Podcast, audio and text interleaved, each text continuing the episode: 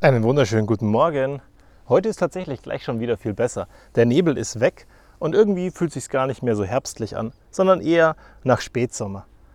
Viel angenehmer. Auch mal vom Boden ist es deutlich trockener. Und dann ist es für mich deutlich leichter, an meine Location zu kommen, wo ich immer meinen Podcast aufnehme. Übrigens, ich werde mal schauen die Tage, dass das ganze Ding, wo ich meinen Podcast immer mache, auch mal bei Instagram online geht, damit ihr mal gucken könnt, das ist nämlich total absurd. Ich sitze hier draußen in der Prärie und da ist so ein Auffangsee für Wasser und da gibt es ein Geländer. Und da hocke ich mich in der Regel hin oder laufe ein bisschen rum und dann mache ich meinen Podcast. Beste Ort, um einen Podcast zu machen. Manchmal funktioniert es auch gar nicht. Manchmal sind hier die Gartenarbeiten und dann kann man hier eben entsprechend nicht hingehen. Dann gehe ich zum Spielplatz nebenan. Aber wie ist es bei dir? Hast du Locations, wo du sagst, hey, da funktioniert es wirklich, da fühle ich mich wohl und da ist alles gut? Und wie ist es bei Veränderungen? Im Moment sehe ich einiges wieder an Veränderungen. Auf der einen Seite, weil vier Wochen, wenn man zu Hause ist und mit den Kindern was unternimmt und einfach mal Tapetenwechsel hat, die Leute gefühlt auch immer Zeit hatten, ein paar Sachen im Garten zu bewegen und Veränderungen an ihren Häusern vorzunehmen. So ein paar Häuser hier im Neubaugebiet, wo wir jeden Tag durchlaufen, um in den Kindergarten zu kommen, haben sich auch gewaltig verändert. Eines ist hier, das passt so architektonisch eigentlich überhaupt nicht hier rein. So ein wunderschönes Toskana-Haus in der Toskana großartig. Hier gefühlt irgendwie fehl am Platz. Und am Anfang war ich wahnsinnig skeptisch. Kann hier ein Haus im Toskana-Stil gut wirken? Und umso weiter sie voranschreiten, umso schöner wird dieses Haus. Und inzwischen bin ich an diesem Punkt, dass ich mir sage, es ist eines der schönsten Häuser, die es hier im Ort gibt. Auch wenn es vielleicht architektonisch zu den anderen nicht reinpasst. Aber müssen wir denn immer reinpassen? Dürfen wir nicht auch mal ein bisschen anders sein, auch wenn außenrum alle Standard und genormt sind? Und vielleicht ist es genau das, was wir mitnehmen müssen davon. Auf der einen Seite den herzlichen Ausdruck dafür, dass dieses Haus da ist. Und wenn ich die Besitzer das nächste Mal sehe, muss ich unbedingt ein großes Lob aussprechen und sagen, hey, euer Haus ist wirklich klasse. Es gefällt mir wahnsinnig gut und das habt ihr ganz toll gemacht mit eurem Garten. Weil sowas ist wichtig, dass wir einfach auch mal sagen, wenn jemand anders ist oder wenn etwas anders ist und es schön ist und es gut ist, dass man mal Danke dafür sagt. Wie oft sagen wir das eigentlich? Eigentlich viel zu selten. Und auf der anderen Seite, wenn schon mal was anders ist, dann können wir es doch auch respektieren und einfach gut damit umgehen. Und die Veränderungen, die ich sonst so sehe, naja, die Gruppen werden neu zusammengewürfelt. Im Kindergarten, im Hort, in der Kita. Die größeren Kinder gehen raus in entsprechend die nächsten Stufen der Einrichtungen und kleine Kinder kommen nach.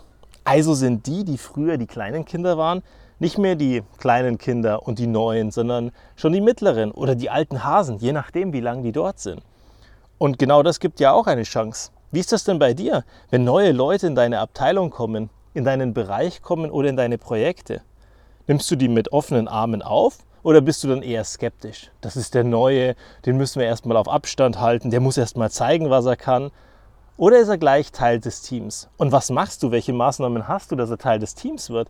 Weil dass jemand, der neu dazukommt, gleich herzlich aufgenommen wird, ist das eine. Das andere ist, dass er sich auch wirklich herzlich wohlfühlt und dass er seine Leistung bringen kann, dass er in dieses Team reinpasst. Wie wichtig ist es da vor Ort zusammenzuarbeiten oder können wir das auch remote machen?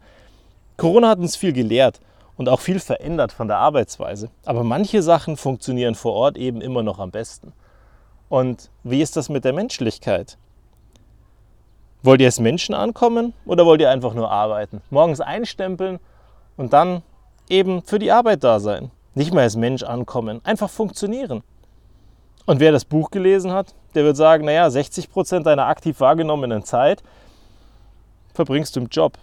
Und dann willst du deine Menschlichkeit abgeben, deine Persönlichkeit und einfach nur arbeiten und funktionieren? Ich weiß nicht, ob der Anspruch nicht ein bisschen niedrig ist, wenn das dein Leben ist.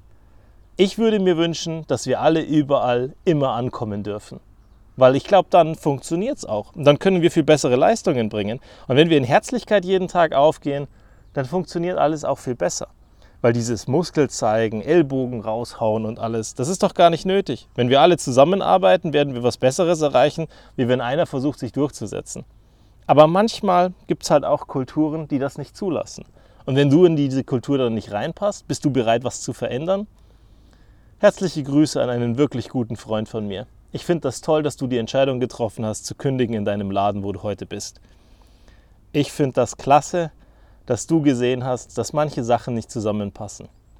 Und an jeden anderen von euch, Habt den Mut, schaut genauer hin. Ihr müsst ja nicht kündigen, ohne was anderes zu haben. Was er getan hat, was ich unglaublich mutig finde und auf der anderen Seite unglaublich gut. Weil wenn du mal ein halbes Jahr dir Zeit nimmst, mal wieder zu dir zu finden und zu gucken, was du wirklich willst, vielleicht findest du was ganz Tolles, was du sonst so gar nicht gesehen hättest. Und wie habe ich die Tage gelesen? Die Hölle auf Erden ist, wenn du dem Menschen begegnest, der du hättest sein können, aber leider nie geworden bist. Ich finde, da ist wahnsinnig viel Wahrheit drinnen. Und deswegen sollten wir alle unser Potenzial nicht verschenken, sondern einfach gucken, dass wir wahnsinnig gut werden als die Version, die wir sind und damit unglaublich zufrieden sind. Und zwar den Menschen, der 8 ist, von dir glücklich machen und der, der 80 ist. Weil wenn du das schaffst, dann ist alles in Ordnung. Bis zum nächsten Mal.